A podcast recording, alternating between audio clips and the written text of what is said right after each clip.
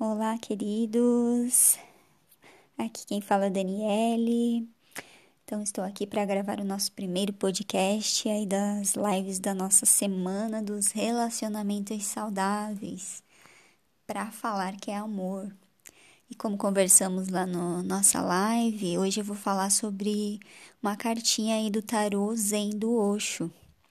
Então, vamos falar sobre a cartinha dos amantes. Então eu vou ler para vocês. Ela é dividida em duas partes, uma dos comentários sobre a carta e outra outra parte aí do de uma orientação, tal, referente ao ao que que a carta quer dizer, né? Então, espero que vocês gostem e sintam aí como vai, vai ser para vocês, né? Receber esta mensagem. Então vamos lá. Os amantes. Comentários da carta. Aquilo que chamamos de amor é, na verdade, todo um espectro de modos de se relacionar, abrangendo desde a terra até o céu. No nível mais terreno, o amor é a atração sexual Muitos de nós continuamos presos nesse nível, porque o condicionamento a que fomos submetidos sobrecarregou nossa sexualidade, com toda sorte de expectativas e de repressões. Na verdade, o maior problema do amor sexual é que ele nunca perdura. Só quando aceitamos tal fato é que podemos celebrá-lo pelo que ele realmente é, dar boas-vindas a seu aparecimento e dizer adeus com gratidão. Quando ele se vai. Então, à medida que vamos amadurecendo, podemos vivenciar o amor que existe além da sexualidade e que honra a individualidade singular do outro começamos a compreender que o nosso parceiro funciona frequentemente como um espelho, refletindo aspectos desconhecidos do nosso ser mais profundo e ajudando-nos a nos tornarmos completos em nós mesmos. Esse amor é baseado na liberdade, não em expectativas nem na necessidade. Em suas asas somos levados cada vez mais alto em direção ao amor universal, que vivencia tudo como uma só coisa. Muito bem, então deu para perceber aí que né, tem tudo a ver com o que a gente falou na nossa live, né, sobre aí o nosso tema, inclusive, né, e a frase do Osho Deixa eu até relembrar aqui para vocês. Então, a nossa frase tema de hoje: cada relacionamento é um espelho. Ele revela sua identidade a você. Oxo. Então, aí nós falamos também, né, de quais as nossas descobertas aí nos olharmos no, ao nos olharmos no espelho, né? E sobre o que o, o, espelho são os outros, né? Também falamos um pouquinho aí da comparação, do ciúme, aí de nomear, né? os nossos dar nomes aí ao nosso processo, né? De relacionamentos, né? Enfim, acredito que faz todo sentido, né? Agora vamos então aí para é, uma explicação, uma orientação sobre essa carta. É preciso ter em mente essas três coisas. O amor de nível inferior é o sexo. Este é físico e o refinamento maior do amor é a compaixão. O sexo encontra-se abaixo do amor, a compaixão está acima dele. O amor fica exatamente no meio. Bem pouca gente sabe o que é o amor. 99% das pessoas, infelizmente, pensam que sexualidade é amor. Não é. A sexualidade é por demais animal. Certamente ela contém o potencial para transformar-se em amor, mas ainda não é amor, apenas potencial. Se você se tornar consciente e alerta meditativo, então o sexo poderá se transformar em amor. E se a sua atitude meditativa tornar-se total, absoluta, o amor poderá ser transformado em compaixão. O sexo é a semente, o amor é a flor, compaixão é a fragrância. Buda definiu a compaixão como sendo amor mais meditação. Quando o seu amor não é apenas um desejo pelo outro, quando o seu amor não é apenas uma necessidade, quando o seu amor é um compartilhar, quando o seu amor não é de um pedinte, mas de um imperador. Quando o seu amor não está pedindo nada em troca, mas está pronto para dar apenas. Dar só pela total alegria de dar. Então acrescente a meditação a ele. E a pura fragrância é exalada. Isso é compaixão. Compaixão é o fenômeno mais elevado. Uau! Incrível, né? Eu adoro essa carta. Também tenho meditado muito sobre esse tema né, sobre aí as nossas evoluções nesse sentido do amor sexual, de realmente aí o caminho do meio, né, que é o amor e aí depois de muito tempo aí de caminhada, eu acredito que o chegaremos um dia aí no amor que é o fenômeno mais elevado, né, da compaixão. Então, sem mais informações, né, eu quero deixar aqui essa mensagem. Espero que vocês tenham gostado dessa carta, né, desse do tarô zen do Osho. E fiquem bem, obrigada e até o nosso próximo podcast aí da nossa live de amanhã, terça-feira, dia 9 de julho. Eu espero vocês. Até mais. Beijos. Tchau, tchau. Dona Maria tem olhos brilhantes. Do livro A Vida que Ninguém Vê, Eliane Brum. Você já reparou nos olhos das pessoas na rua? Muitas têm pupilas opacas e, junto com os ombros voltados para dentro, arqueados como se carregassem uma canga de boi, esculpem a imagem de uma infelicidade crônica, venenosa e que mata devagar. Tem olhos de seca, olhos assassinados, porque os olhos são os primeiros a morrer e as ruas estão cheias de moribundos. Quando aparece alguém de olhos brilhantes, dá vontade de parar, pedir licença e intimar. O que você está escondendo atrás dessas pestanas? Dona Maria tem olhos brilhantes. Maria Alicia Freitas, 55 anos, 10 filhos, 11 netos e um bisneto tem olhos brilhantes. Sabe por quê? Porque Dona Maria tem um sonho.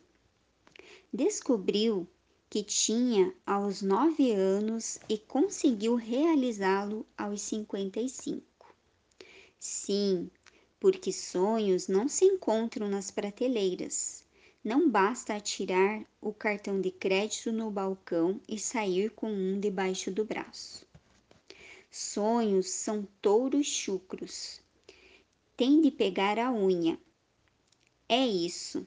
Ou ficar pelos cantos exercitando a autocomiseração, chapinhando na apatia.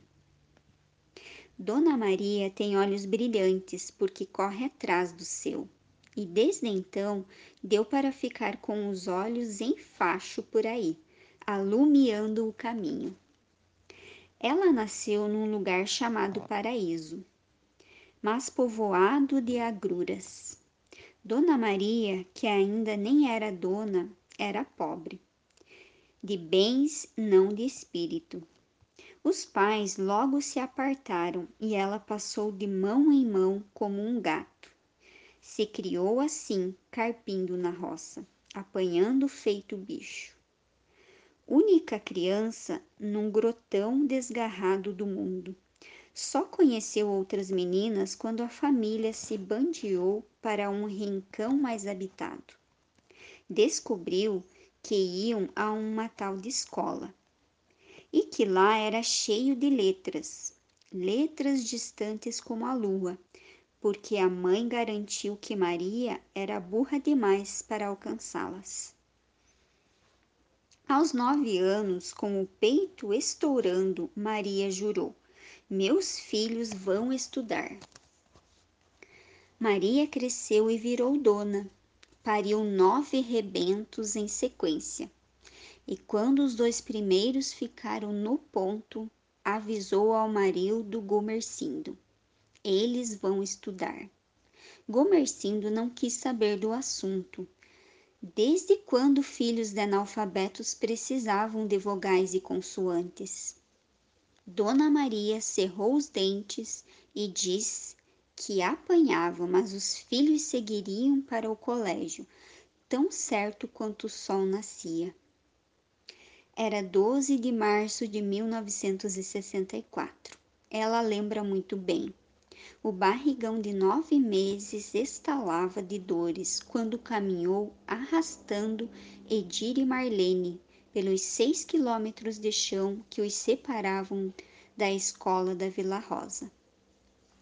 Matriculou os dois filhos de manhã, comprou pata de res para arrancar o mocotó, juntou lenha no mato, lavou roupa no rio, Jacuí, e ao anoitecer se deitou para parir Juraci. Trabalhando dobrado para compensar a falta dos filhos na lida, voando com os bafetões do marido, cumpriu seu juramento. João Edir, Paulo César, Juraci, Lari e Toninho, o filho de criação. Ela formou na quarta série. Ieda Marlene, Marli, Ledi, Marisa, Laureci e Marceli Rosane foram até a quinta. Gomercindo Júnior cursa o ensino médio. Tudo à luz de vela, que de outra não havia. Há 15 anos morreu o marido. Há 10, Dona Maria encontrou o amor debaixo de um chapéu de barbicacho. Todos acharam que o destino havia se cumprido, porque não conheciam bem Dona Maria. Um belo dia, pouco mais de um ano atrás, ela cravou o olho no amado e sentenciou: Eu vou para perto da capital procurar as letras. Se tu quiser vir comigo, tu vem, porque eu te amo. Se não quiser, eu vou sozinha. Meu sonho é maior que tudo. O amado ficou. Dona Maria pegou emprestado o caminhão da olaria, botou suas tralhas por cima, os oitocentos reais das economias, um rancho para escapar da fome e se foi para Viamão, a um passo da capital. Partiu sem se despedir, que era para não afrouxar. Matriculou-se a primeira vez. Durou uma semana e faltou professor. Inscreveu-se uma segunda. A professora desistiu. Dona Maria se desesperou. Professora, eu larguei a minha casa, a minha terra, o amor da minha vida para estudar. Não me deixa, eu preciso aprender a ler. E para sua surpresa, chorou. Matriculou-se mais uma vez e de novo o alfabeto fugiu com a professora. até que o neto apareceu com um bilhete da prefeitura perguntando se alguém ali tinha curiosidade com o ABC. Dona Maria se largou no rumo da escola. Dessa vez a professora Neiva Rosa não a deixou. De segunda a quinta, depois de trabalhar como doméstica e babá, Dona Maria pega a trilha da escola ao anoitecer. Encara 45 minutos de caminhada lomba acima, porque dinheiro para o ônibus não tem. Vai para dentro do seu sonho, vai com os olhos alumiando o caminho. Lendo o mundo. Diga aí, Dona Maria, o que a senhora está escondendo por trás dessas pestanas? É o seguinte: eu me senti a última das pessoas. Sei costurar, fazer roupa de homem, de mulher e de criança. Sei bordar, fazer crochê e tricô. Mas o que adianta isso sem saber ler? É como estar com sede e tomar refrigerante. Eu preciso de água. E o que é não saber ler? Não saber ler é o mesmo que ser cego e não saber o que tem do outro lado da parede. Qual foi a primeira palavra que leu? Igreja. Vi o i. Aí comecei a pensar e fui juntando e deu igreja. Nossa, me deu uma coisa. Foi quase como o primeiro filho, porque o que eu mais quero é ir na igreja, pegar a, folhinha e ler. Qual foi a palavra mais difícil? Previdência. É muito dobrada. Me conta uma palavra esquisita. Esquisita, esquisita, não sei, mas vou contar uma. Meus filhos me deram uma geladeira, a primeira da minha vida. Nove vezes de 88 reais. Eu estava esperando e comecei a ler a palavra. Até um pedaço, parava, voltava de novo. Era umas quantas letras. Aí eu li crediário. Cutuquei meu genro. Darmir, Darmir, aquilo lá não é crediário? Meu genro, que é um homem peludo, se arrepiou todo. E isso mudou a sua vida? Sabe flutuar? Quando pego meu caderno e leio, parece que estou flutuando. O mundo fica mais bonito, o céu fica mais azul e o verde mais verde. O que dá dentro da senhora quando lê? Cada palavra que eu consigo ler é um horizonte que está se abrindo na minha cabeça e eu vou correndo atrás dele. Ah, eu vou mesmo. E até onde a senhora vai com isso? Não sei onde as letras vão me levar. Tô bem desconfiada que isso não para mais. Depois de ler a folhinha da igreja, o que a senhora quer ler? Eu quero ler em quem eu vou votar. Até agora fui pelos outros, agora quero ler, assinar e votar. E afinal, Dona Maria, o que é ler? É assim, eu achava que letra era letra. Era como uma toalha de mesa, não tinha vida. Esses dias estava no colégio, olhei e descobri que as letras têm vida.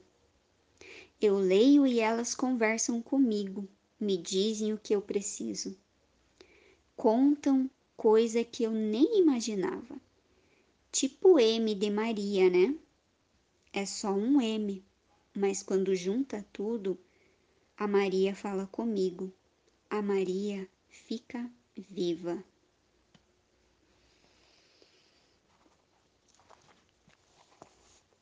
E agora, depois desse belo conto, eu quero convidar você a ficar um pequeno instante em silêncio, recebendo todos esses ensinamentos. E nesse momento de silêncio, Você escolhe se quer ficar com os olhos fechados, abertos, sentada, em pé, deitada. Isso não importa. Apenas respira profundo, recebe, guarda o que é seu, segura esse ar um pouco e solta.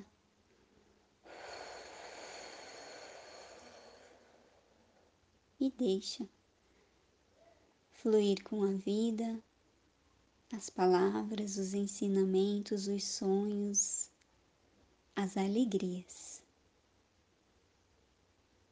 E agora vamos ficar um pouquinho em silêncio.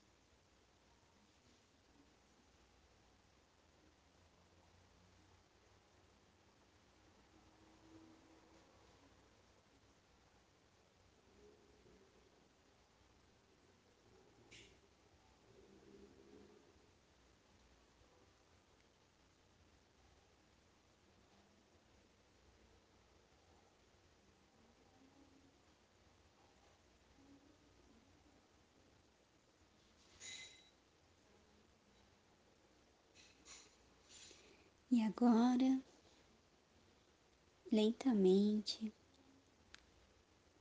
volta e procura em você uma palavra. Aquela que você juntou e formou algo como um sonho. Algo que se tornou realidade. Através das letras,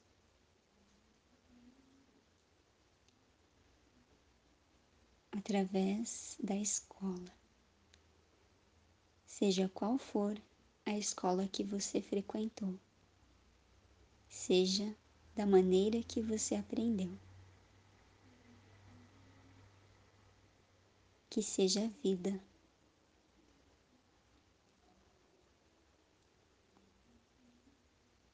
E quando você juntar essa palavra,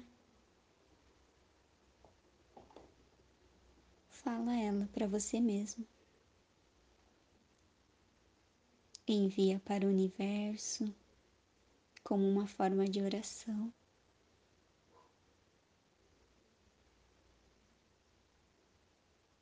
Depois,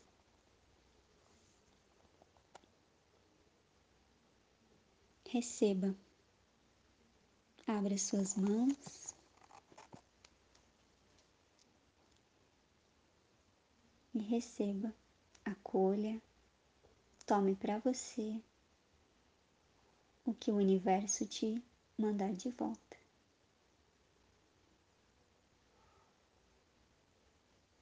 Traz bem devagar para o seu coração e guarda como um presente o seu presente.